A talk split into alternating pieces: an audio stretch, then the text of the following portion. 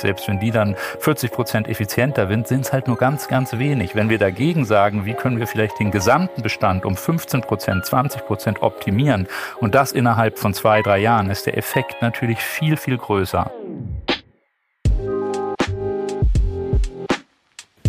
The Property, der Podcast für Immobilienentscheider.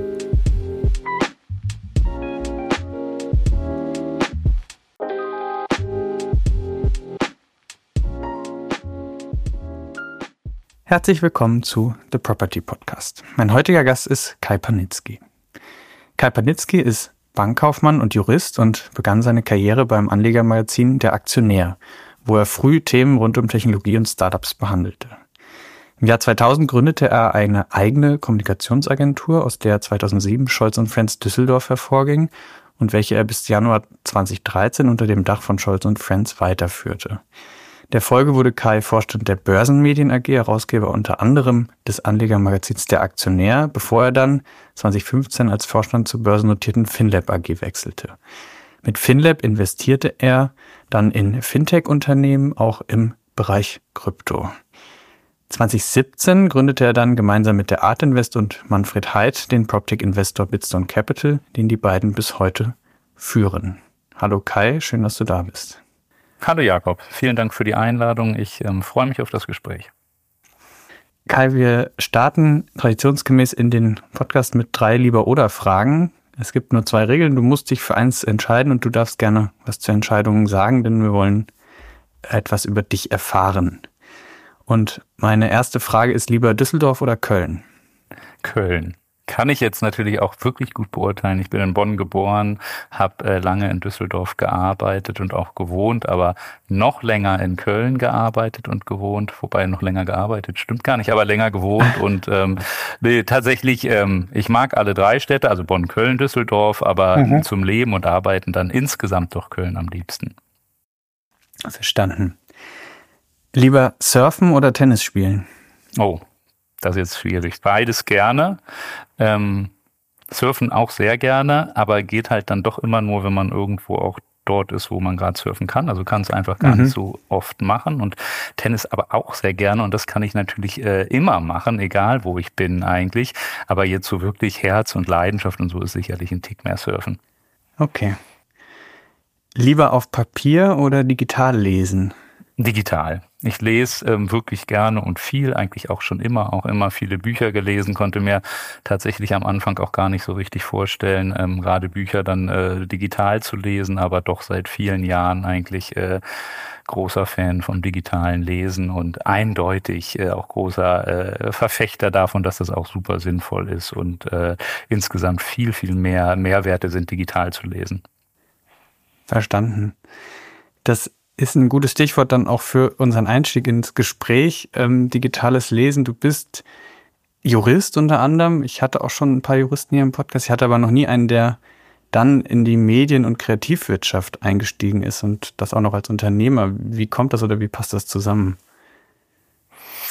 Letztlich ähm, glaube ich, also war auch für mich die Entscheidung, Jura zu studieren, vor dem Jurastudium ja eine Banklehre gemacht, jetzt gar nicht primär nur darauf ausgerichtet, juristisch zu arbeiten. Also tatsächlich ähm, war für mich damals ähm, die Überlegung groß, mache ich BWL oder Jura. Und ähm, faktisch war Jura für mich tatsächlich so ein bisschen ein Argument, weil ich zu Zeiten eben des, des Studienbeginns das Gefühl hatte, damit kann man sich schnell selbstständig machen. Also tatsächlich damals mhm. schon so ein bisschen diese, ähm, ja, dieser Drang, irgendwo was zu machen, wo ich auch als Unternehmer und selbstständig arbeiten kann und eben nicht, wenn ich jetzt BWL studiere, wo ich dann eher mich im Unternehmen oder in der Beratung gesehen hätte. Und dieser, dieser Wunsch, selbstständig zu sein, war eigentlich ein Kern ähm, für die Studienentscheidung tatsächlich. Und bei ähm, ja, und während des Studiums ähm, habe ich damals auch am, am Lehrstuhl gearbeitet, aber hatte unter anderem angefangen, eben mich neben, neben so dem Nebenjob ähm, ähm, am, am Lehrstuhl immer mehr mit dem Thema Börse zu beschäftigen. Das begann natürlich schon während der Banklehre, aber so ein bisschen hat sich da ähm, ja wie so ein Hobby entwickelt und ähm, zum Ende des Studiums, zum Examen ähm, kam dann auch irgendwie immer mehr natürlich Medien, die man gelesen hat und irgendwo dann auch die Aufmerksamkeit auf damals noch ein Volontariat Sekretariat bei eben der Zeitung Der Aktionär und wo ich ursprünglich dachte, ach, ich bewerbe mich da mal, mach das ein paar Monate und ähm, wirklich mehr so aus reinem persönlichen Interesse an Börse und eben die Dynamik begann damals mit neuer Markt und Nasdaq Hightech Markt und ähm, ja, so eigentlich so ein bisschen aus dem Interesse des Hobbys äh, äh, damit begonnen und dann aber eben zügig eine Stelle als Redakteur angeboten bekommen und ähm, dann über diese ähm, im Endeffekt äh, damals die Rubrik Nasdaq bekommen, ähm, wirklich dann Leidenschaft für Technologiethemen, Investmentthemen, mich eigentlich in diese Themen ähm, immer mehr ähm, verliebt habe, mich immer mehr darauf konzentriert habe und so dann eigentlich immer mehr von der Juristerei jetzt wirklich als, als Jurist zu arbeiten, wobei man ja bei den Investmentthemen schon auch viele juristische Themen immer wieder im Alltag auch, äh, auch bearbeitet, ähm, aber trotzdem dadurch so nach und nach immer mehr ins Investment gerutscht bin. Okay. Und das Unternehmertum hast du ja dann auch ähm, verwirklicht und hast eine eigene Agentur gegründet, die du äh, irgendwann später bei Scholz und Friends eingebracht hast und dann insgesamt 13 Jahre geführt hast. Hatte das auch noch einen Tech-Bezug oder war das dann wirklich der, die Medien- und Kommunikationsfokus? Also die Agentur war vom Anfang an ähm, eigentlich stark ausgerichtet auf, auf ähm, inhaltliche Themen. Wir haben wirklich mit viel PR-Themen gearbeitet und das sehr stark für Technologieunternehmen, also damals äh, Siemens Mobile als Kunden gehabt, Vodafone als Kunden gehabt und so weiter, wo wir uns viel mit, mit technologischen Themen beschäftigt haben und dann sicherlich so in der Entwicklung des, des Unternehmens, wo wir dann natürlich auch, auch digitale Kommunikationsthemen begleitet haben, entwickelt haben, ähm, nach dem Verkauf an Scholz Friends tatsächlich dann viel, viel breiter wurden. Also aus der Agentur, mhm. die ich quasi in Düsseldorf gegründet habe, wurde dann nach und nach der Standort Scholz Friends Düsseldorf und wirklich der Standort einer Full-Service-Werbeagentur mit allem, was, was wirklich die, das gesamte Kommunikationsspektrum bietet. Und ähm, das wurde dann viel, viel breiter, also auch wirklich mit, mit Kampagnen und, und Werbung und, und allen anderen Kommunikationsinstrumenten und die, die es so gibt.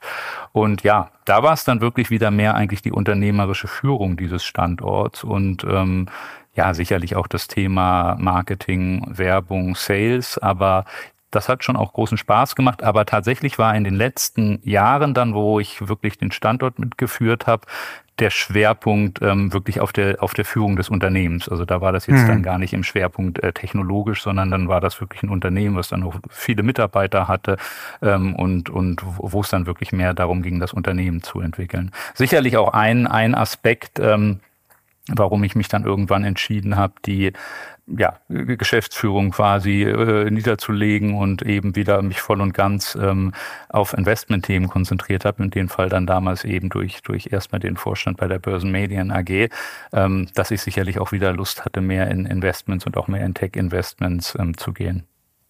Ja, dazu kommen wir gleich. Ich habe eine Frage vorab noch. Hattest du dann bei Scholz Friends schon Interaktion mit der Immobilienbranche? Nee, das waren tatsächlich... Ähm, das war tatsächlich noch überhaupt kein Thema. Also die äh, wirklich ähm, Auseinandersetzung mit der Immobilienbranche kam wirklich erst Jahre später im Kontext von Startup-Investments zu meiner Zeit als, als eben noch Vorstand der FinLab, wo man wirklich im Startup Dealflow Themen mhm. gesehen hat, die eben keine Fintech-Themen waren, sondern wo man einfach im Startup-Ökosystem immer mehr ganz, ganz spannende Unternehmen gesehen hat, die aber eben weder Fintech waren noch äh, AdTech oder irgendwie in einem anderen klassischen Bereich zuordnenbar waren und ebenso den Begriff, der war da 2015 noch gar nicht äh, so geläufig, 2016, wo man heute halt sagt, ja klar, das waren wirklich Pop-Tech, Construction-Tech ähm, Startups und erst da kam eigentlich mein Blick auf diese Branche und vor allen Dingen auf Startups aus dieser Branche. Mhm. Du hast jetzt schon angesprochen, du bist dann zur FinLab AG gegangen, die nicht neu war, aber glaube ich ein neues Geschäftsmodell zu der Zeit bekommen hat und eben in Fintech-Startups investiert hat oder die auch inkubiert hat.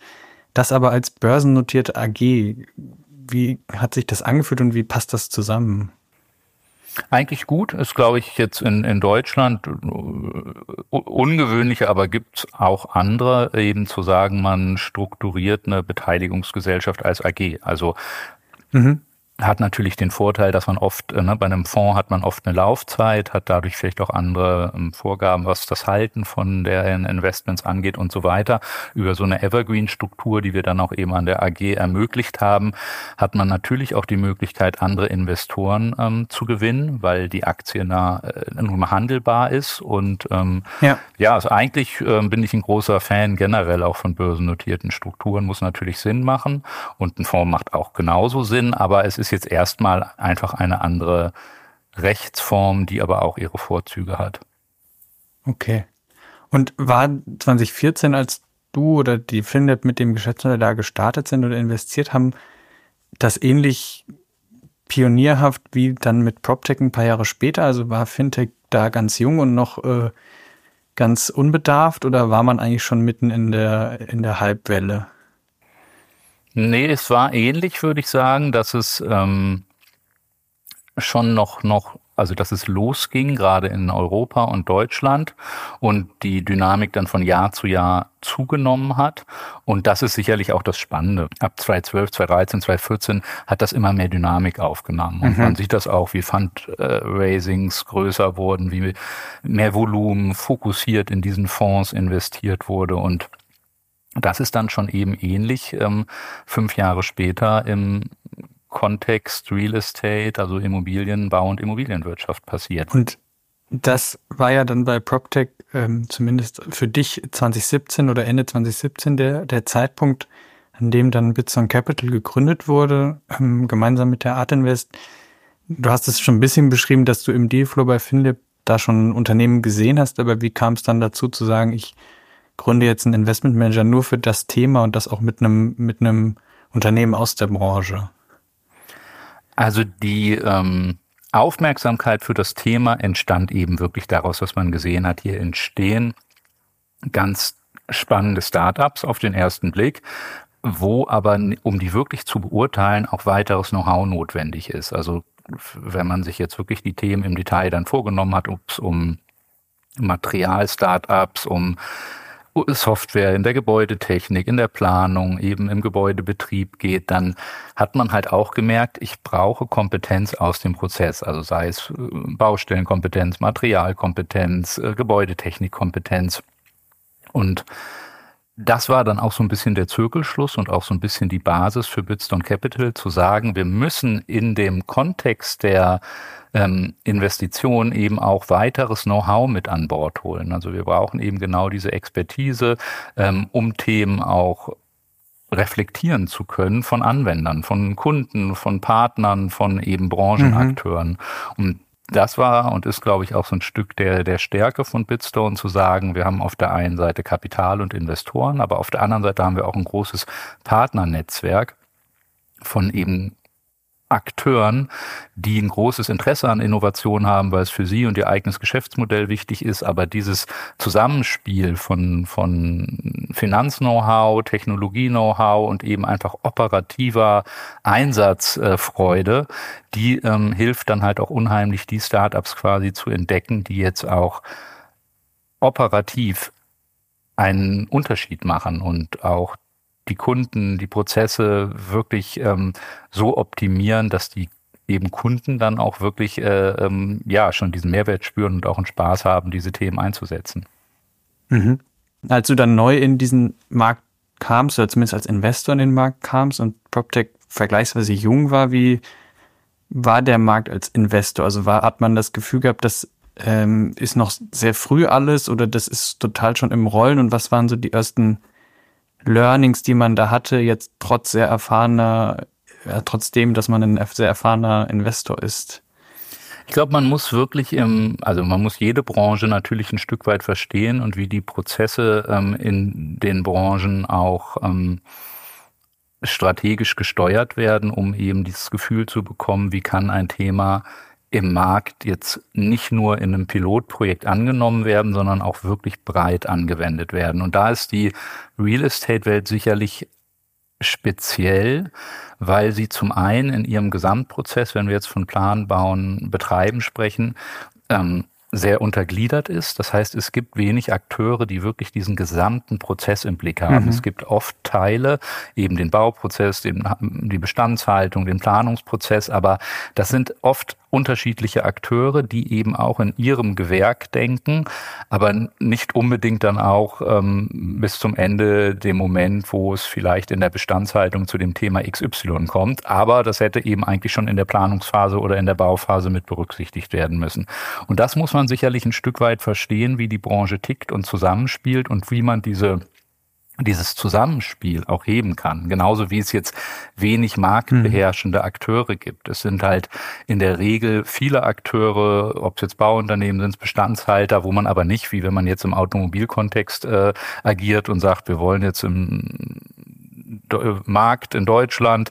Mit ähm, VW haben wir gesprochen, mit Mercedes haben wir gesprochen, mit Audi haben wir gesprochen, mit BMW haben wir gesprochen und damit haben wir jetzt schon mal einen echt guten Überblick und eigentlich mit einem Großteil mhm. der Produkthersteller irgendwie ähm, ja, eine gute Diskussion führen können, ist das im Kontext der, der Bau- und Immobilienbranche sicherlich viel, viel breiter. Es gibt viel mehr Akteure, große Akteure, kleine Akteure, aber eben gar nicht so schnell diese marktbeherrschende ähm, ähm, Struktur, wo man sagt, das sind jetzt die vier, fünf und wenn die sich jetzt entscheiden, Elektromobilität zu machen, dann hat das automatisch auch direkt mhm. riesige Auswirkungen aufs Angebot, ähm, ne, sondern dann ne, muss man in der Immobilienwirtschaft sicherlich mit vielen Akteuren sprechen und das hat dann natürlich auch große Auswirkungen auf diese ganzen Themen rund um Markteinführung, Marktrollout, ähm, um zu sagen, wie funktioniert das überhaupt? Und das sind schon Besonderheiten, die man berücksichtigen muss und wo man auch ähm, im Kontext der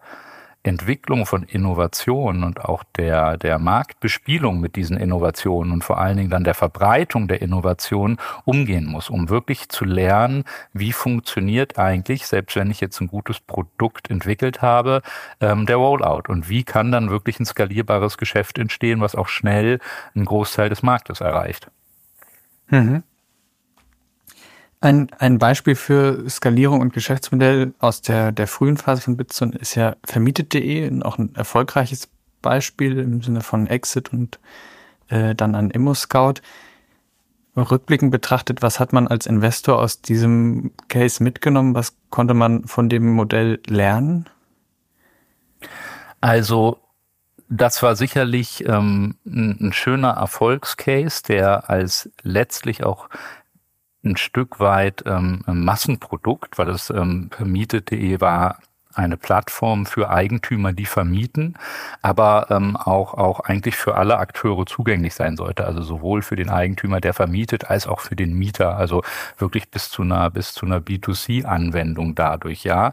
Ähm, ja. war das ein, ein, Thema, was unheimlich viel abgedeckt hat. Also die, die, der Eigentümer, der vermietet, hat halt sowohl Themen, ähm, also weil es ging wirklich um alle Themen, die ihn interessieren, von eben der, der Vermietung und alles, was rund um die Vermietung ansteht, Nebenkostenabrechnung, Mieteingangskontrolle und so weiter, über die Vermarktung, also wenn der Mieter auszieht, ein neuer Mieter rein muss, was muss in der Zwischenzeit passieren mit Renovierung, Sanierung, dann wieder Vermarktung des Gebäudes, bis aber auch zu, zur Finanzierung Finanzierung und vielleicht zur Anschlussfinanzierung. Und das war insofern schon nochmal ähm, auch sehr, sehr ähm, lehrreich, eben zu sehen, wie diese unterschiedlichen Gesamtprozesse gar nicht mal zusammenspielen, aber trotzdem auch mhm. in einer einheitlichen ähm, Plattform adressiert werden können. Und ähm, man hat schon an dem Erfolg von Vermietet gesehen, dass in allen diesen Kontexten auch großer Bedarf entsteht. Also nicht jeder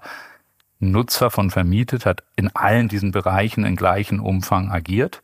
Aber man hat eben gesehen, dass alle diese Themen interessant sind und das Zusammenspiel schon auch große Synergien heben kann. Und ähm, ja, das hat bei Vermietet wirklich gut funktioniert. Der Marktbedarf war da, sicherlich im Rollout, weil dann eben der, der erste Kunde eben der Eigentümer war, der vermietet, einen sehr klar adressierbaren ähm, Kundenkreis hatte, wo man dann sehr, sehr gut Marketing und Sales machen konnte. Das war dann vielleicht einfacher als bei dem einen oder anderen wirklich sonstigen Immobilieninvestment-Thema. Hm. Aber es, es hat sich eben schnell eine schöne Dynamik entwickelt, die dann auch in der Breite, in der Anwendungstiefe ähm, schnell belegbar war, dass das Interesse hier groß ist. Und, und so kam halt auch schnell diese hohe operative Relevanz und dann eben auch das Interesse von Strategen, sich an, an so einem Thema zu beteiligen, beziehungsweise es zu kaufen.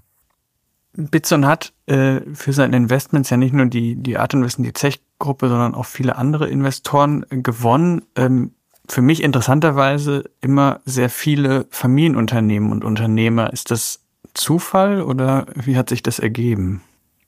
Also zum einen ist, glaube ich, die Branche auch schon geprägt von Familienunternehmen. Also das sind sicherlich, wenn man nach den operativ erfolgreichen Strukturen guckt, oft Unternehmen, die ähm, eben sehr unternehmerisch tatsächlich von, von Familien schon über mehrere Generationen geführt werden. Und ähm, ja, so ein Stück weit strategischer Anspruch von Bitstone eben zu sagen, wir schaffen es auch so einen gewissen operativen Austausch rund um das Thema Innovation zu leben, der hat hier halt auch besonders gut funktioniert. Das heißt, das Interesse der Unternehmen an Innovation ist sehr groß, die Auseinandersetzung mit Innovation ist sehr groß, man ist sehr, sehr fokussiert auf die Themen, die eben für das eigene operative Geschäft ähm, wichtig sind und ähm, da hat das Zusammenspiel eigentlich auch von Anfang an sehr gut funktioniert. Wobei es ähm, ne, eben auch natürlich in anderen Branchen ganz viele Synergien gibt und auch gut funktioniert. Wenn ich jetzt einen, einen Investor wie eine Balois sehe, also eine Versicherung, die dann auch ein konkretes Interesse an bestimmten Themen rund äh, um die Immobilien- und Bauwirtschaft hat, wo genau diese Strukturen dann ähm, bestehen, aber die müssen eben auch entstehen. So bei den Familienunternehmen ist es halt oft so, dass eben wirklich auch der CEO, der Familienunternehmer selber ähm, da ein, ein, großes Interesse hat und auch selbst sehr stark ähm, diese Themen vorantreibt und dann eben auch ein großes Interesse an der Auseinandersetzung hat mit diesen Themen. Und das ähm, Interesse, also sicherlich zum Teil auch durch, durch Marktbedingungen getrieben. Also wenn wir jetzt ähm, um Innovationen kommen rund äh, ähm, aus dem Kontext ähm, ESG, wo es um, um Nachhaltigkeit zum Beispiel geht oder um Energieproduktion, dann ähm, ist das einfach auch ein Interesse, was im Markt ist. Also man braucht Lösungen, die helfen, den Gebäudebestand nachhaltiger zu betreiben. Oder es ist wichtig, Lösungen einsetzen zu können, die den Bau eines Gebäudes CO2-effizienter machen. Das ist dann ein Interesse, was den Markt wirklich bewegt und auch regulatorisch wahnsinnig wichtig ist. Und dann hilft es natürlich sehr, in der gemeinsamen Diskussion Themen zu challengen, zu prüfen, wie funktioniert was, was für Lösungen gibt es überhaupt. Wenn es hier ein Produkt A gibt, gibt es dann auch einen Wettbewerber dort, der was ähnliches macht. Äh, wie sind die Erfahrungen damit? Also tatsächlich auch ein Erfahrungsaustausch. Und da sind wir dann als Fonds genauso ein Teil in dieser Kette, der hier so eine gewisse mhm. ähm, Diskussionsebene abbilden kann. Und das ist ein großer Mehrwert. Mhm. Du hast jetzt schon einen Bereich angesprochen, wo PropTech sich gerade sehr fokussiert im Bereich Nachhaltigkeit, Transparenz von Immobilien im Bereich Nachhaltigkeit. Ähm, das in Kombination jetzt mit dem doch eher sich im Umbruch befindenden Immobilien- und Baumarkt führt ja gerade irgendwie dazu, dass der Markt sich stark verändert. Welche Veränderungen ist da als Investor gerade im Fokus? Wie blickt man auf diesen Immobilienmarkt und dieses ja etwas unruhigere ähm, Umfeld?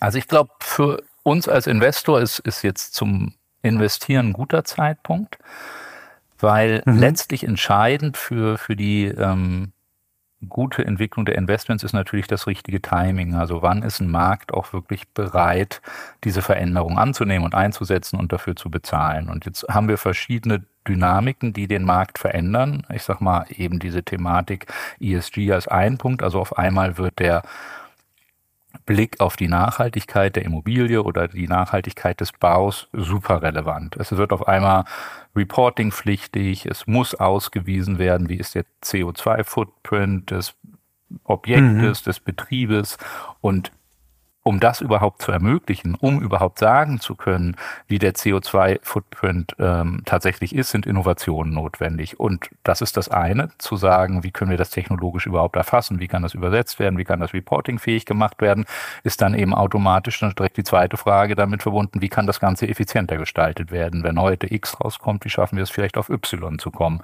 Und hier ist es dann natürlich unglaublich wichtig zu sagen, ja, wir sind in der Lage, einen Zement herzustellen, der CO2-effizienter ist, weil der Klinkeranteil Anteil geringer ist oder wir sind in der Lage, eine Heizungsanlage viel, viel effizienter auszusteuern durch Software, die vielleicht bestimmte Gegebenheiten automatisch berücksichtigen kann, wie das Profil der Nutzer oder die Wetterbedingungen oder, oder, oder. Und ähm, genau das sind so diese Momente, wo wir eben merken, jetzt ist der Markt, also es gibt nicht nur eine technologische Reife, sondern es gibt auch wirklich eine hohe Aufmerksamkeit im Markt, weil, weil sich vielleicht bestimmte Rahmenbedingungen verändern, diese nun auch anzuwenden, sei es, weil es regulatorisch gefordert wird oder sei es, weil wir einen effizienteren Prozess brauchen, weil die Baukosten gestiegen sind oder weil die Finanzierung teurer geworden ist. So und dann ist natürlich der Moment, dass diese Innovationen im Markt auch angenommen werden, groß, weil ein Bedürfnis entsteht, einen günstigeren Prozess zu haben, in dem das Gebäude entsteht, weil der, das Bedürfnis entsteht, Materialien zu verwenden, die eben besseren CO2-Footprint haben. Und das sind eben genau die Momente, die, die für uns eigentlich auch der Moment sind, wo man sagt, ja, jetzt haben wir nicht nur ein Thema, was spannend ist und was auch gerne diskutiert wird, sondern es wird eben auch wirklich eingesetzt. Und deshalb sind so Momente, wo der Markt in Veränderung kommt, auch immer wieder Momente, wo, wo auch Innovationen ähm, gute Lösungsmöglichkeiten Möglichkeiten bieten, also wenn Sie genau an diesen Punkten dann vielleicht auch ansetzen. Ähm, wir haben bezogen auf den PropTech, aber auch oft auf den Immobilienmarkt in Deutschland immer eine sehr nationale Perspektive. Ich habe passend dazu ein bisschen älteres Zitat von dir. Ähm, und zwar hast du, als du bei Scholz und Fancy RWTH Aachen ähm, betreut hast, mal gesagt, dass britische und amerikanische Universitäten weiter vorne stehen in den internationalen Vergleichen, liegt nicht zwangsläufig daran, dass sie besser wären, sondern dass sie eine klare Kommunikationsstrategie haben. Gilt das auch für deutsche Tech-Startups?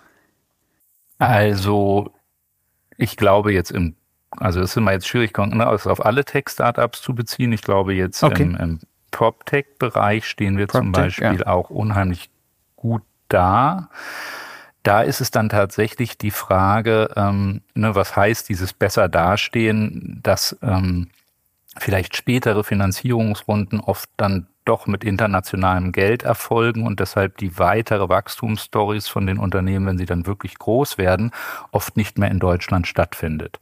So, das, ähm, ne, das mhm. ist so ein mhm. Kontext, wo ich das Gefühl habe, ne, also wir müssen uns überhaupt nicht verstecken im PropTech-Bereich. Gerade im frühphasigen Bereich haben wir wahnsinnig tolle Innovationen hier über alle Bereiche von, von Energieeffizienz, über Material und so weiter, dass wir diese aber auch in der weiteren Entwicklung ähm, wirklich behalten. Und dass wir äh, eben auch in der Lage sind, Unternehmen hier zu entwickeln, die jetzt nicht nur von, von Seed, Series A, Series B in Deutschland oder Europa stattfinden, sondern dass wir die halt auch hier am Standort halten können, wenn sie wirklich groß werden und vielleicht dann auch internationalisieren und nicht mit Internationalisierung dann ganz zügig auch irgendwann ihren äh, Firmensitz in die USA verlegen oder von einem amerikanischen oder was auch immer Konkurrenten gekauft werden und dann die große Wachstumsstory woanders stattfindet.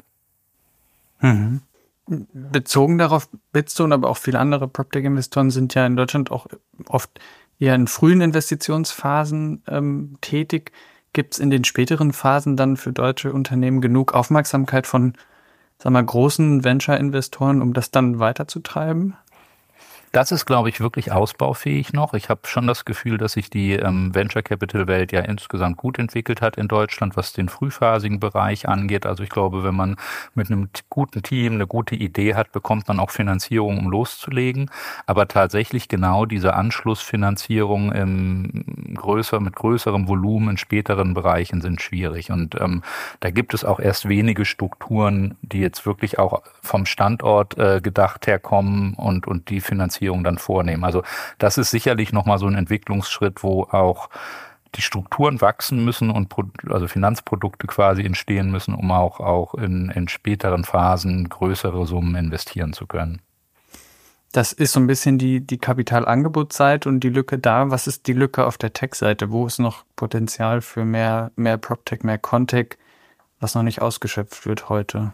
wo wir sicherlich großes Potenzial im Markt sehen, ähm, in, und, und da noch relativ wenig Dealflow in, in Deutschland haben, sind ähm, jetzt auch gerade im PropTech, Construction Tech Bereich in den Kontexten Robotik und AI, wo ganz, ganz spannende Möglichkeiten entstehen, wo wir im Ausland auch wirklich schon die ein oder andere spannende Gründung erleben, aber eben hier sicherlich auch noch mehr Dynamik aus, Deutschland kommt, ähm, erwarten und auch brauchen. Also gerade auch wirklich diese Themen rund um, um Robotik im Handwerk, rund um AI in der Datenanwendung, in dem Zusammenspiel von Daten, was ist wirklich möglich mit Daten im Gebäudebetrieb, im Bau, in der Entwicklung und ähm, diese dann eben auch auch weiterführen, sage ich mal, auf auf ähm, das Zusammenspiel von von der Planung bis zum Betrieb.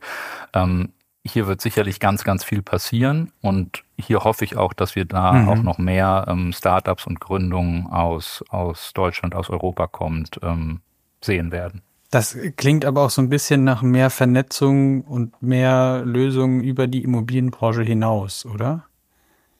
Ganz bestimmt. Also wir haben ja, ich glaube, das wird eh eine, eine große Frage, so wie dieses Zusammenspiel der Branchen aussieht, was ja auch in der Branche schon oft unter dieser Sektorkopplung immer wieder diskutiert wird. Also das heißt, mhm. wenn wir über Immobilienentwicklung nachdenken, müssen wir auch über die Energiethematik ähm, nachdenken. Wir müssen über Mobilitätslösungen nachdenken, weil das letztlich zusammengehört. Wir müssen in der Quartiersentwicklung überlegen, woher kommt die Energie. Wenn wir dann von dezentralen, intelligenten Energienetzen sprechen, wird halt auch in jeder Objektentwicklung das ganze Thema der Energieerzeugung durchdacht werden müssen, bis eben zum Verbrauch, genauso wie die Mobilitätskonzepte auch wieder von äh, der Versorgung im Kontext von Elektromobilität bis aber auch tatsächlich zu der Mobilität an sich. Also es ist ein Zusammenspiel von Branchen, die hier ähm, den, ähm, ja, den Charme auch schafft, neue Lösungen zu entwickeln, die eben Energie direkt mitdenken, die Energieverwendung direkt mitdenken, die die Mobilität vielleicht auch ähm, direkt von Anfang an in den Mittelpunkt stellt und damit die Erreichbarkeit und die Frage eben auch, wie kann das vielleicht auch ähm,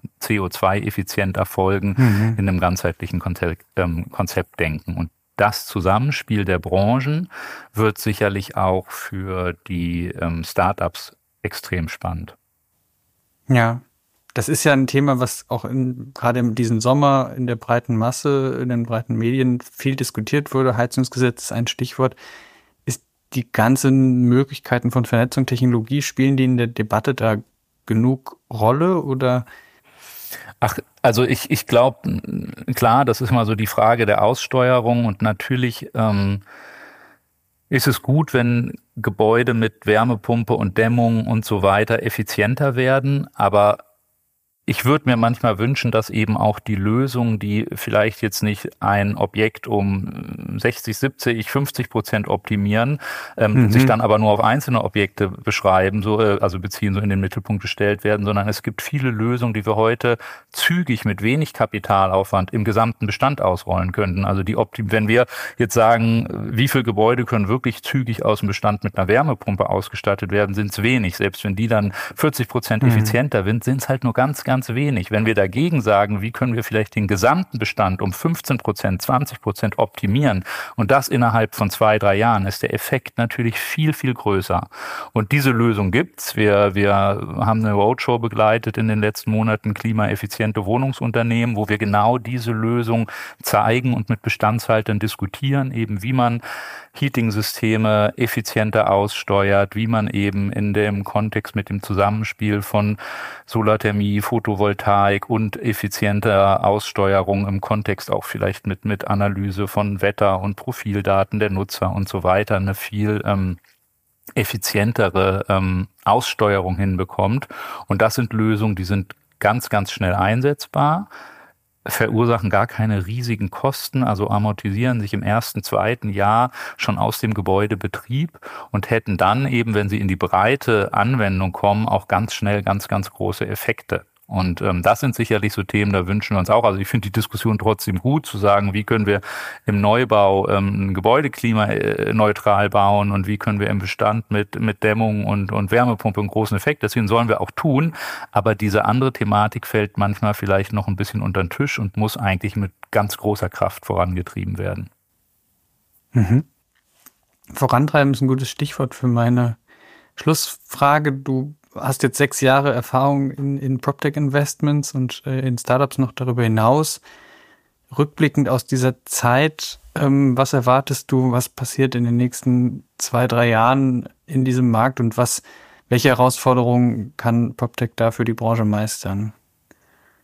Also ich glaube, dass die Branche insgesamt, also Bau- und Immobilienwirtschaft, vor zwei herausfordernden Jahren steht durch ähm, die veränderten Rahmenbedingungen im Kontext Baukosten, Finanzierung und Co.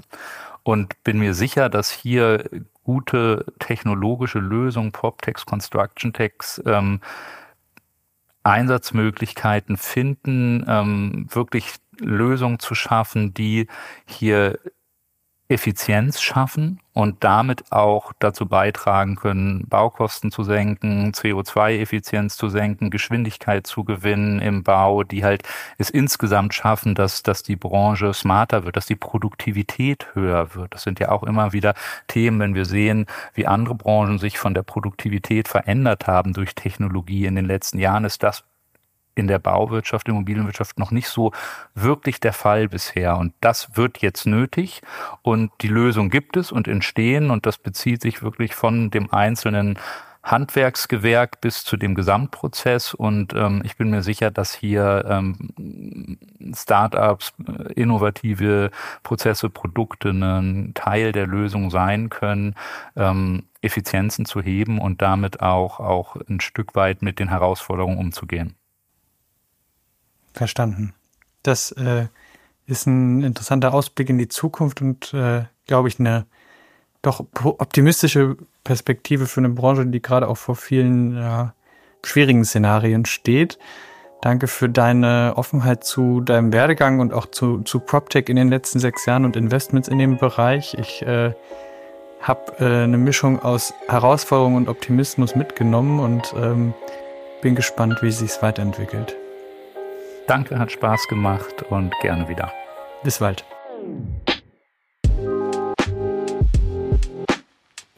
The Property, der Podcast für Immobilienentscheider.